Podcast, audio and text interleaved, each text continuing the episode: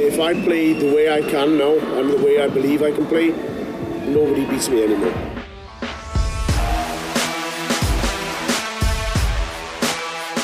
Hier ist Checkout, der Darts Podcast mit Kevin Schulte und Christian Rüdiger. Wenn ich so spiele, wie ich spielen kann, wird mich keiner besiegen. Das sind die Worte des Weltranglisten ersten Gavin Price nach seinem Auftaktsieg beim World Matchplay. Ähnliches kam aus dem Mund des Weltranglisten zweiten Peter Wright. Einen Tag später, die großen Narben haben fast alle die erste Runde beim Matchplay überstanden. Wir sprechen drüber in dieser neuen Folge von Checkout, der Darts Podcast. Ich bin Kevin Schulte und grüße Christian Rüdiger. Hi. Hallo Kevin, ich grüße dich und natürlich auch alle, die zuhören. Ja, liebe Hörerinnen und Hörer, danke fürs Einschalten. Folge 189 von Checkout, abrufbar natürlich auf allen gängigen Podcast-Plattformen, Spotify, Apple Podcasts, äh, Google Podcasts und seit letzter Woche auch auf Sport 1 und in der Sport 1 App.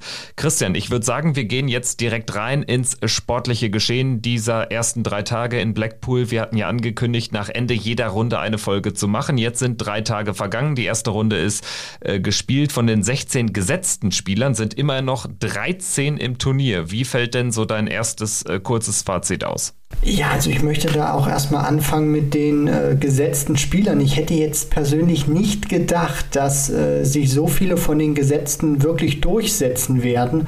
Und ähm, gerade jetzt auch bei den Spielern, die eben rausgegangen sind, wie unter anderem ein James Wade gegen Luke Humphreys ja auch sehr deutlich, hätte ich das jetzt äh, nicht erwartet. Deswegen, ich hätte schon so bei anderen Partien Brandon Dolan, Christoph Ratajski unter anderem ja das auch ein bisschen anders gesehen. Ryan Searle, Michael Smith vielleicht sogar mit ein bisschen Glück Glück hätte es Ryan Searle oder hätte ich da so auf Ryan Searle auch getippt. Deswegen, also ich fand, wir hatten jetzt noch nicht dieses äh, ganz, ganz hochklassige Niveau, was man vielleicht so in den vergangenen Jahren auch gesehen hat. Wir sind auch bislang noch nicht in die Two-Clear-Leg-Regel gegangen, auch teilweise sehr viele einseitige Matches, aber alles in allem äh, muss ich sagen, bin ich bislang äh, sehr zufrieden und äh, hoffe jetzt natürlich auch gerade mit den Lineups, die wir jetzt in Runde 2 haben, auf eine deutliche Qualitätssteigerung Steigerung. Ja, also es gab natürlich noch keine ganz große Sensation. Äh, auch die wirklich großen Überraschungen sind weitgehend ausgeblieben. Aber das Schöne für den neutralen Beobachter ist natürlich, dass äh, ja sich die, die Spieler jetzt zwangsläufig gegenseitig aus dem Turnier nehmen, die großen Jungs. Bryce Clayton haben wir in einem Achtelfinale, Wright gegen Cullen. Das sind richtig große Spiele, sprechen wir gleich auch nochmal kurz drüber. Aber das ist natürlich die Kehrseite der Medaille, obwohl ähm, ja jetzt tatsächlich die ersten drei Tage vielleicht noch nicht so den ganz großen Kraft Kracher-Abend ähm, oder die ganz große Kracher-Session angeboten haben. Es gab ein paar 10 zu 8. Ansonsten, du hast es eingesprochen, keine Verlängerung. Auch das sieht man natürlich selten. Und ähm, ja, am Ende nur drei gesetzt raus. Äh, mir ist jetzt nochmal aufgefallen, im Vergleich zum Vorjahr, letztes Jahr waren es fünf gesetzt in der ersten Runde. Da gibt es schon Turniere, wo die Gesetzten dann doch häufiger rausgehen. Äh, Vielleicht hängt das natürlich auch mit dieser langen Distanz zusammen. Äh, Best of 19 Legs äh, wird gespielt in der ersten Runde. Und das kommt natürlich dann schon eher den, den Favoriten zugute. Und ich würde sagen, wir gehen jetzt äh, direkt mal rein, bevor wir natürlich auch gleich noch über die Rückkehr der Fans sprechen. Ganz wichtiges Thema, aber lass uns erstmal sportlich äh, diese drei Tage kurz Revue passieren lassen. Tag 1 äh, begann mit dem Match zwischen Dave Chisnell und Vincent van der Voort 10 zu 8. Danach Johnny Clayton 10-7 Sieger gegen Dirk van Dijvenbode. Gavin Price startet erfolgreich ins Turnier gegen Jermaine Vatimena 10-4 und Dimitri Vandenberg gewinnt gegen Devin Peterson 10-5. Also keine große Überraschung, aber doch ein recht bunt gemischter erster Tag hat mir ganz gut gefallen, obwohl ja gerade so nach dem ersten Match danach waren die äh, Partien ja relativ einseitig, aber trotzdem das Niveau war teilweise echt echt gut, auch mit dem ein oder anderen High Finish, die 164 erinnere ich mich an äh, Dirk van Dijvenbode oder dann auch ähm, Gavin Price, der das hinten raus dann echt ganz gut gespielt hat. Ja, war ein, war ein spannender erster oder ein interessanter erster Tag, sagen wir es so.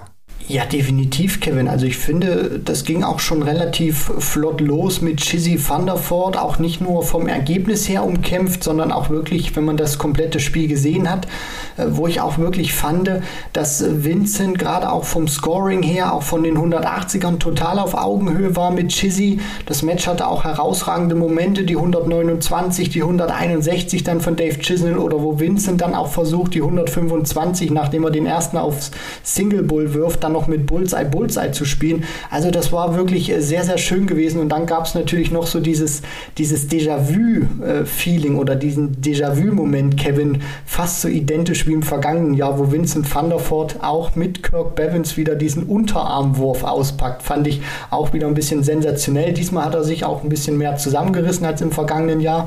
Dann hattest du Clayton gegen Van Dijvenbode, wo du dir natürlich auch ein bisschen mehr erwartest vielleicht. Es war dann wirklich nicht dieses ganz große Niveau, dieses Feuerwerk, was man sich ähm, ja dann auch erhofft oder auch erwartet hatte. Aber alles in allem äh, hat mir dann auch Johnny Clayton ganz gut gefallen, nachdem er diesen großen Vorsprung hatte.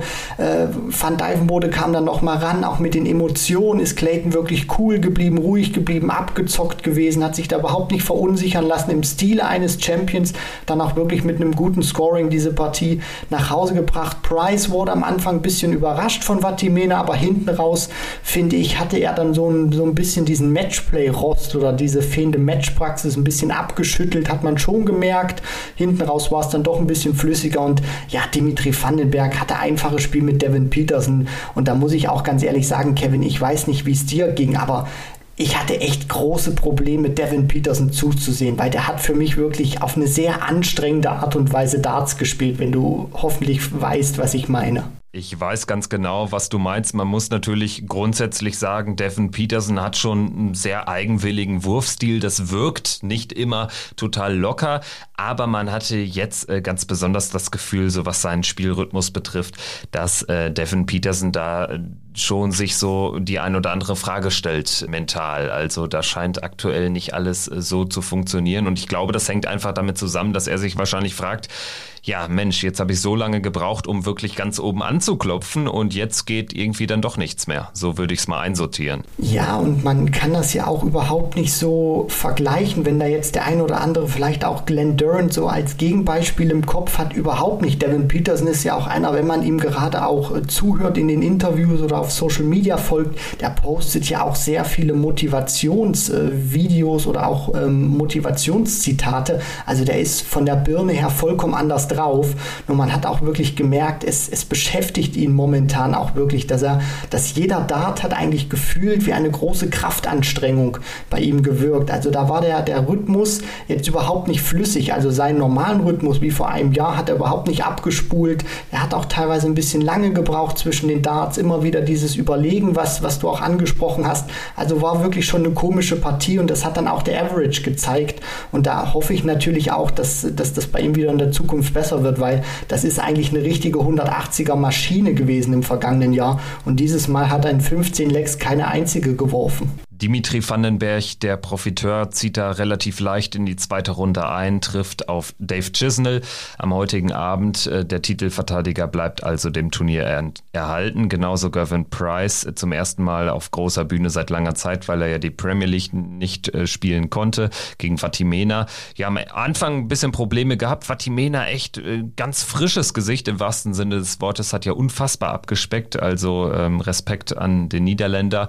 Hat dann aber so ein bisschen den Faden verloren. Gerade sinnbildlich dann auch äh, Double Trouble beim äh, Stand von 4 zu 6. Da hätte Vatimena nochmal das Spiel eng machen können. Price äh, rettet das Ding dann im Madhouse und nimmt äh, dann auch ähm, ja innerhalb von wenigen Minuten Vatimena endgültig den Wind aus den Segeln. Ich habe jetzt nochmal einen O-Ton rausgesucht von Gervin Price auf der Pressekonferenz nach seinem Sieg und da gibt er sich sehr selbstbewusst, so wie wir ihn auch kennen. If I play the way I can now and the way I believe I can play, nobody beats me anymore. And I believe that is.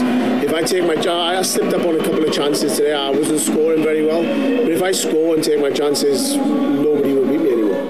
Stimmst du ihm zu? Äh, Gavin Price sagt also, wenn er sein Spiel ans Oki bringt, dann ist er nicht zu schlagen. Ich finde, ja, klingt hochtrabend, aber ganz ehrlich, wahrscheinlich hat er sogar recht. Ja und nein. Also ich stimme ihm in dieser Aussage wirklich zu, aber ich stimme ihm auch nicht zu, weil zum einen wissen wir natürlich alle, und in dem Punkt stimme ich Price zu, was, was er natürlich auch spielen kann. Das ist herausragend.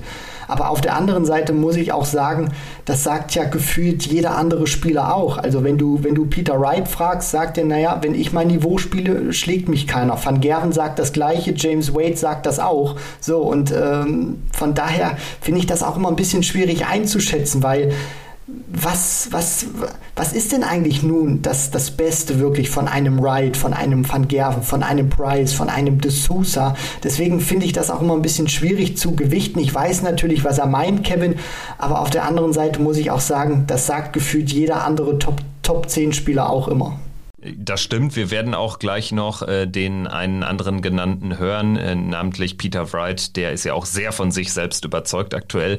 Ich glaube aber, und da würde ich nochmal einen Unterschied machen, dann auch äh, zu, zu Price. Bei Price habe ich schon das Gefühl, dass er derjenige ist, der so in den letzten zwölf Monaten dann doch derjenige war, der am häufigsten auch äh, den Worten äh, Taten folgen gelassen hat. Insofern deswegen ähm, da meine Einschätzung eben. Price also weiter im Turnier, trifft auf Johnny Clayton am heutigen vierten Tag. Das natürlich ein Traumachtelfinale hatten wir uns so gewünscht, hatten wir auch so ein bisschen vorausgesagt. Dazu kommt es jetzt.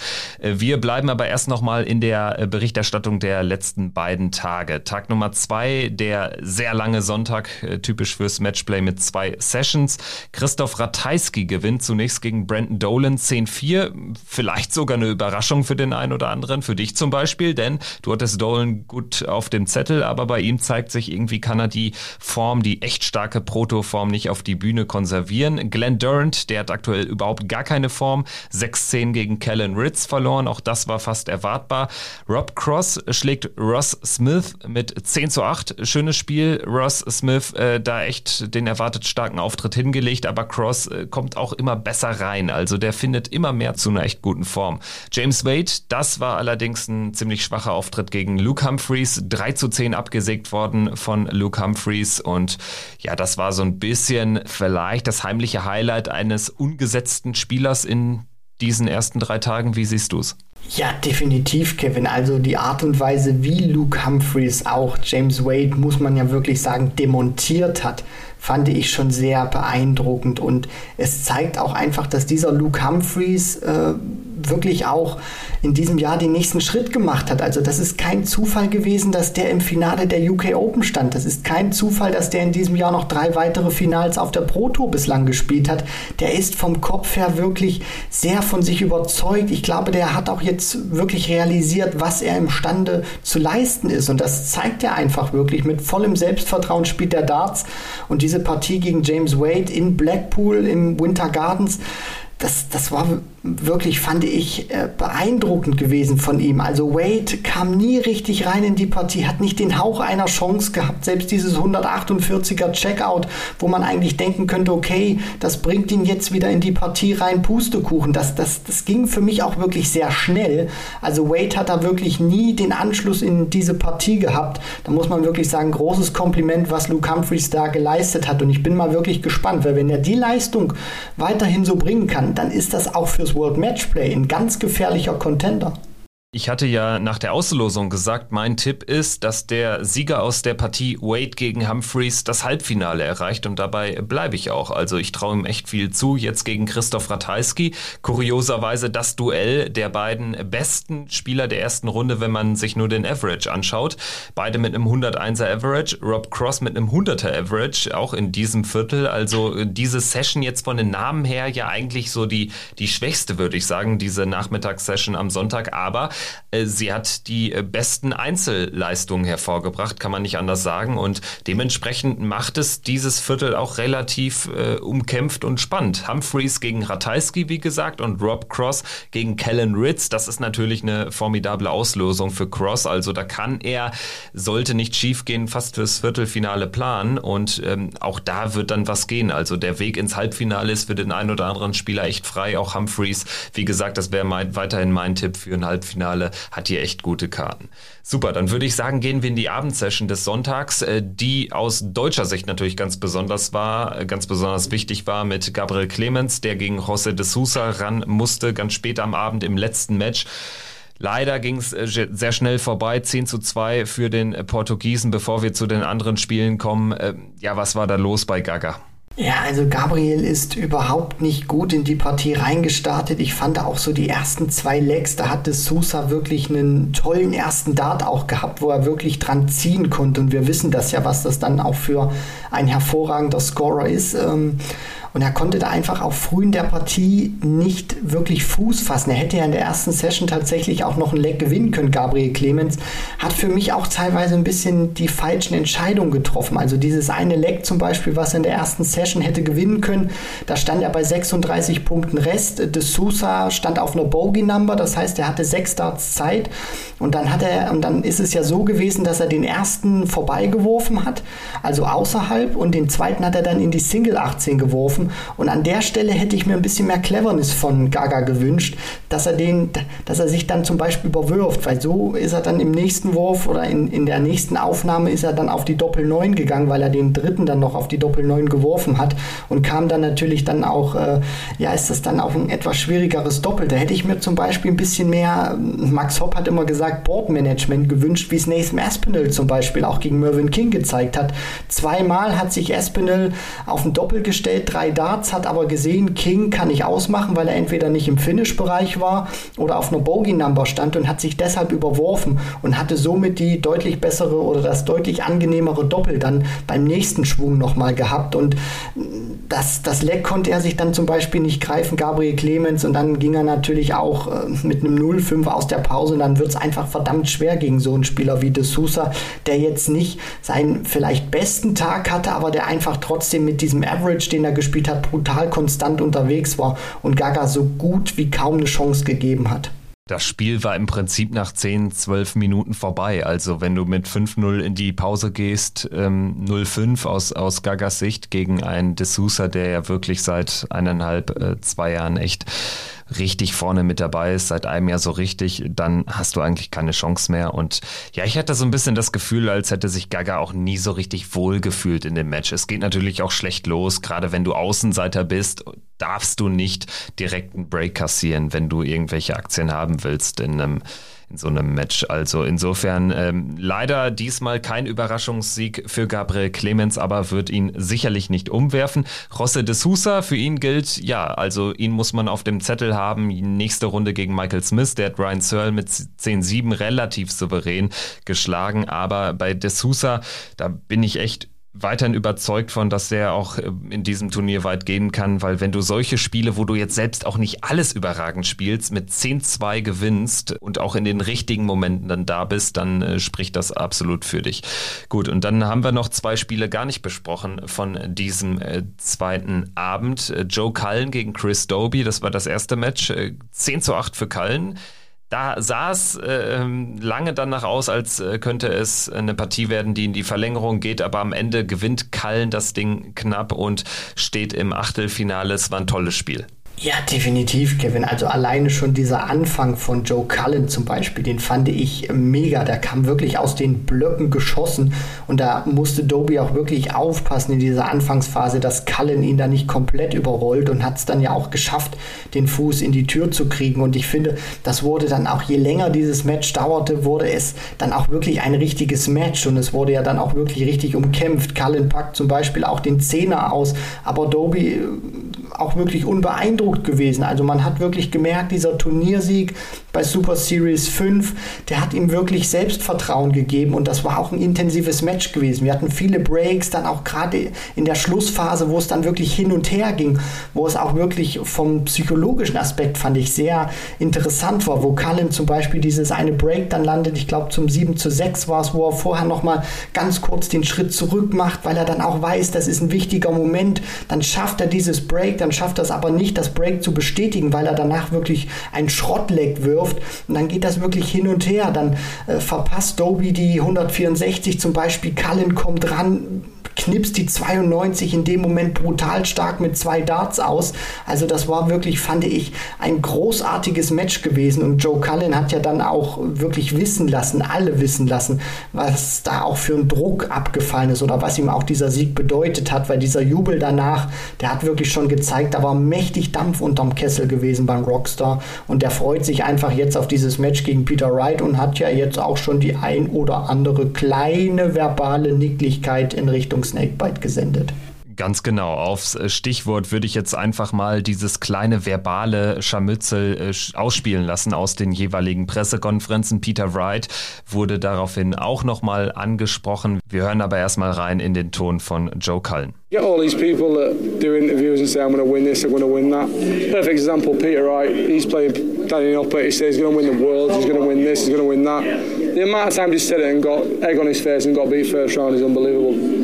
You know what I mean? So we'll, we'll see Wednesday night. If it is him, you know, we'll, we'll see. I'll give him a great game. Um, Das also Joe Cullens Aussage zu äh, dem Statement oder den Statements äh, der vergangenen äh, Tage von Peter Wright, der sehr überzeugt ist. Er gewinnt das Matchplay, keiner kann ihm das Wasser reichen und er gewinnt auch die WM 2022. Also Peter Wright richtig on fire. Und ähm, ja, auch er wurde nach seinem 10 zu 2 Auftaktsieg gegen Danny Noppert darauf nochmal angesprochen. I wanted a good game to go in the next round. You know, I want, I want a good game. I don't want guy turning up playing rubbish, so and petrified, whatever. I want a guy playing well. So, you know, you got to play well. Die Frage des Reporters war, ähm, ob er ja diese, diese Mindgames bewusst äh, setzt, ob ihm das Spaß macht. Und ich finde die Antwort ja fast sensationell. Die ist ja total äh, spannend, weil er im Prinzip sagt oder argumentiert, ja, ich mache das, damit ich die Spieler kitzle und damit die richtig gut spielen gegen mich. Nimmst du ihm das ab?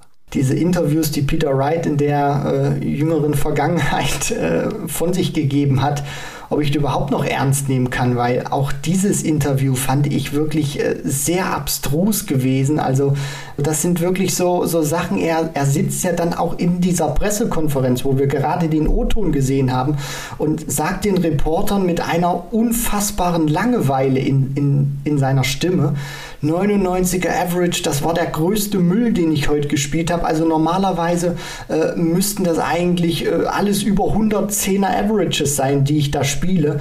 Also da frage ich mich natürlich auch oder stelle mir dann die Frage, wo ist denn da jetzt wirklich steckt da wirklich Ernsthaftigkeit dahinter? Oder ist das jetzt einfach nur, will er von, von irgendwas ablenken, will er bewusst provozieren?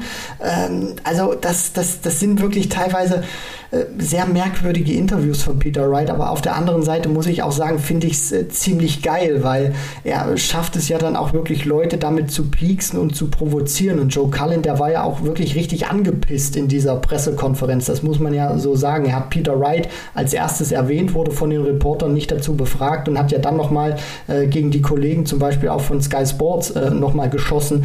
Also da muss ich ganz ehrlich sagen, äh, Peter Wright, ich weiß nicht, ob er sich damit immer so ein, so Gefallen tut, weil die anderen bekommen das natürlich auch mit. Und wenn er dann diesen Wort nicht immer Taten folgen lässt, dann äh, stehst du auch mal ziemlich blöd da irgendwann.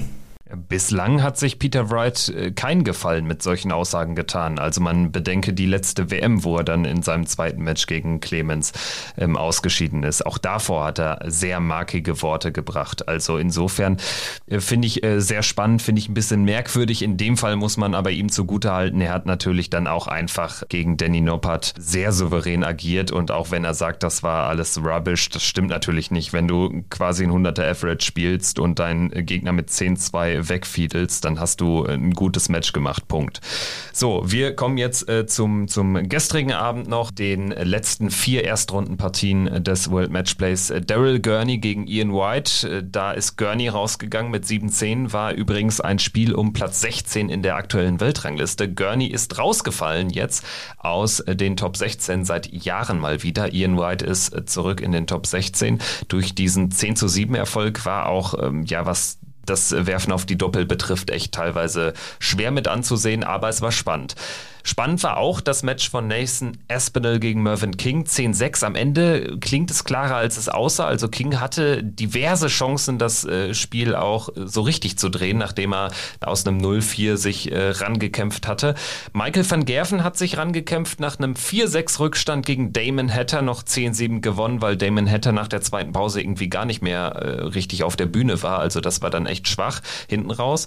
Gary Anderson hatte mit Stephen Bunting keine Probleme, allerdings auch kaum Gegenwert 10 zu 5. Was war denn so dein Highlight dieses äh, dritten Abends?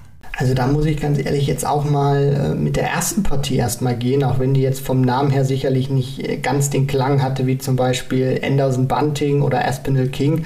äh, mit Daryl Gurney und Ian White die Partie, meine ich, weil ich fand die auch wieder sehr, sehr interessant gewesen, weil es zunächst mal natürlich auch die erste Partie wieder vor voller Hütte war.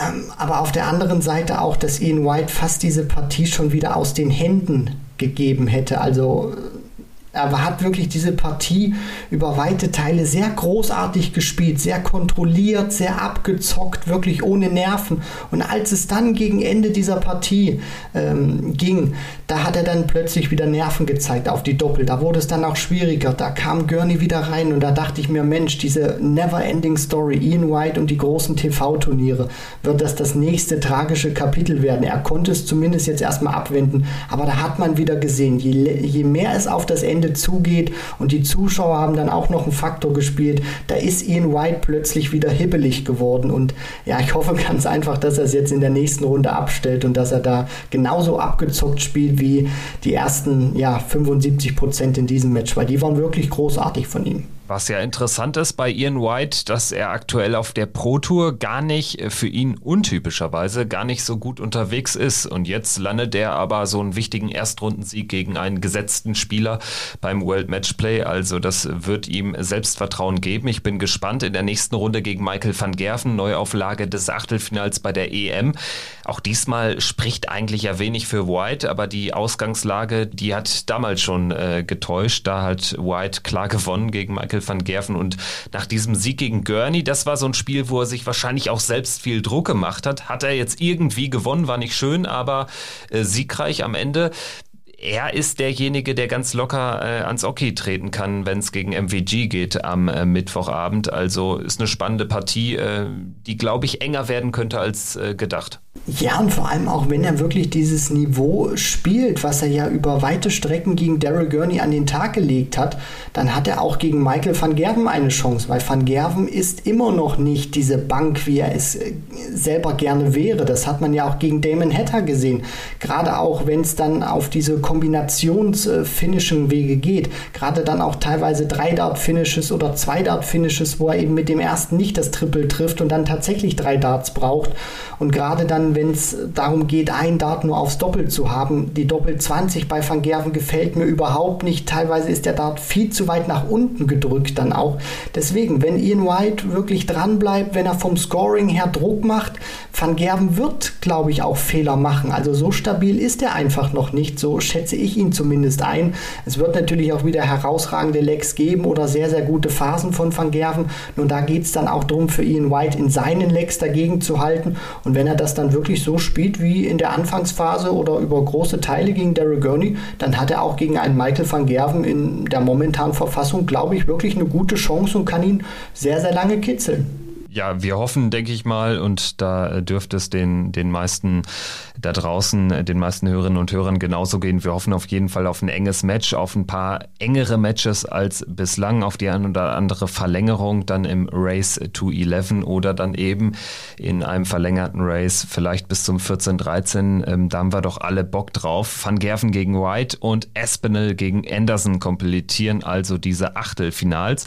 Und Michael van Gerven, da sind wir beim Stichwort äh, und ich würde die Überleitung ganz kurz machen zu einem weiteren Thema, ähm, was wir besprechen müssen. Die Rückkehr der Fans. Äh, es gab jetzt zwei Tage oder drei Sessions äh, mit Fans, die, ich sag mal, sehr reduziert, ähm, nicht nur in ihrer Anzahl waren, sondern auch in ähm, ihren Gesängen etc. pp. Man muss dazu aber sagen, dass das äh, Publikum in Blackpool ja generell eher fachkundiger ist, eher weniger auf Party aus.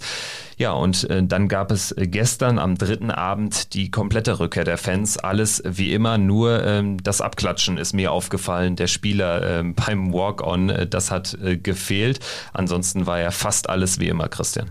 Richtig, genau. Also die Fans dürfen wieder sich äh, lieb haben, sich umarmen, auf engstem Raum miteinander kuscheln, feiern, tanzen, singen, lachen. Nur die PDC hält untereinander noch ein bisschen Abstand. Ich glaube auch, das ist vielleicht auch so eine, so eine interne ja, Regel vielleicht nicht oder Vorgabe, aber ich denke mal schon, dass man den Spielern gesagt hat, klatscht mal noch nicht mit den Fans ab. Die Offiziellen, mit den Offiziellen wird ja auch nicht abgeklatscht. Da gibt es weder Händedruck noch äh, ein Fistbump. Mervyn King zum Beispiel auch, der kam überhaupt nicht über, diese, über diesen Walk-on-Weg rein, sondern der hat noch den genommen, den zum Beispiel auch Gabriel Clemens hatte an Tag 2, wo noch diese reduzierte Zuschauerzahl war. Aber alles in allem, jetzt mal wirklich diesen ganzen, ähm, dies, diesen ganzen anderen Aspekt erstmal ausgeblendet.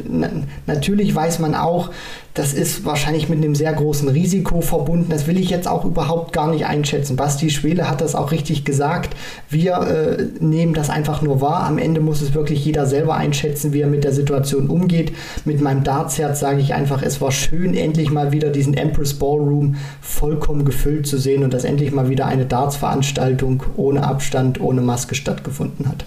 Ja, genau. Äh, dabei würde ich es eigentlich auch belassen wollen. Michael van Gerven hat ein paar äh, ganz gute Sätze dazu gesagt, rein aus Spielerperspektive, sicherlich aber auch aus der Beobachterperspektive. Wenn man jetzt nicht irgendwie streng virologisch politisch an das Thema rangeht, dann kann man auch zu äh, einer ganz anderen Meinung gelangen. Also das möchte ich jedem zugestehen. Aber natürlich haben sich äh, die Spieler gefreut, die Fans gefreut, wie auch vor den äh, Bildschirmen, wenn man das einfach mal losgelöst von äh, diesen politischen, medizinischen, virologischen Debatten betrachtet. Michael van Gerven zur Rückkehr der Fans. Of course we all miss this. This is where you play darts for, for the crowds, for everything. It's uh, so long ago. It's, a bit, it's not normal for us anymore. And uh, uh, it was, a I think, a special moment for darts and for sports globally. Ja, ein spezieller Moment für den Dartsport, für den äh, Sport im Globalen. Ja, das stimmt letztlich sogar, weil die äh, Dartszene hat natürlich jetzt diesen äh, Freedom Day, den Boris Johnson ausgerufen hatte, ähm, als erstes quasi ausleben können, so richtig. Gut, dann hätten wir da auch einen Haken hintergemacht. Ich würde jetzt nur noch ganz kurz vielleicht das Programm für die nächsten beiden Tage hier erwähnen wollen, denn diese Achtelfinals werden jetzt sehr kompakt an den nächsten beiden Tagen stattfinden. Es geht heute weiter mit der oberen Turnierhälfte. Cross gegen Ritz, Humphreys gegen Ratajski. Danach Price gegen Clayton und Vandenberg Chisnell. Gerade die äh, Partien 3 und 4 an dem heutigen Abend, die haben es wirklich in sich. Also da solltet ihr alle einschalten. Dann am morgigen Mittwochabend Michael Smith gegen José de Sousa, das geht schon richtig gut los. Danach Anderson gegen Espinel, Van Gerven gegen White, Wright gegen Cullen. Und da können wir im Prinzip die Klammer zu Beginn der Folge ganz gut schließen. Also es gab zwar jetzt noch nicht die ganz großen Kracher, geschweige denn die ganz großen Sensationen, aber im Umkehrschluss bedeutet das, wir haben richtig geile Achtelfinals vor der Platte. Definitiv und die werden auch einfach kommen, wenn man sich mal nur mal von den Namen her die Paarung ansieht. Vandenberg gegen Chisnell, da können viele 180er fallen. Price gegen Clayton, also da brauche ich eigentlich nicht viel mehr dazu sagen, da wird, glaube ich, auch die Hütte brennen. Dann hast du natürlich noch ganz tolle Matches. Peter Wright, Joe Cullen nach diesen verbalen Scharmützeln. Äh, Michael Smith gegen José de Sousa können auch beide wirklich, wenn die on Form sind, also dann Heide Röslein, auch viele 180er können da geworfen werden. Also ich glaube, das Matchplay nimmt jetzt in dieser zweiten Runde so richtig Fahrt auf keine steile Prognose, also da gehe ich äh, komplett mit. Also wenn es da nicht knallt, wann dann? Gut, dann sei noch erwähnt, heute ab 18.30 Uhr geht es bereits mit Darts weiter auf Sport 1 mit den Highlights von Tag 3. Ab 20 Uhr dann live die ersten vier Achtelfinals mit Basti Schwele und Max Hopp am Mikrofon. Ab morgen dann mit Basti Schwele und Robert Marianovic als Experten im Einsatz. Neue Folge von uns, die gibt es in äh, zwei Tagen in der Nacht von Mittwoch auf Donnerstag nach Ende der zweiten Runde. Dann natürlich auch mit einem Aus Ausblick auf die Runde der letzten acht. Danke fürs Zuhören und ja, bleibt gesund. Wir hören uns in zwei Tagen wieder. Macht's gut. Ciao.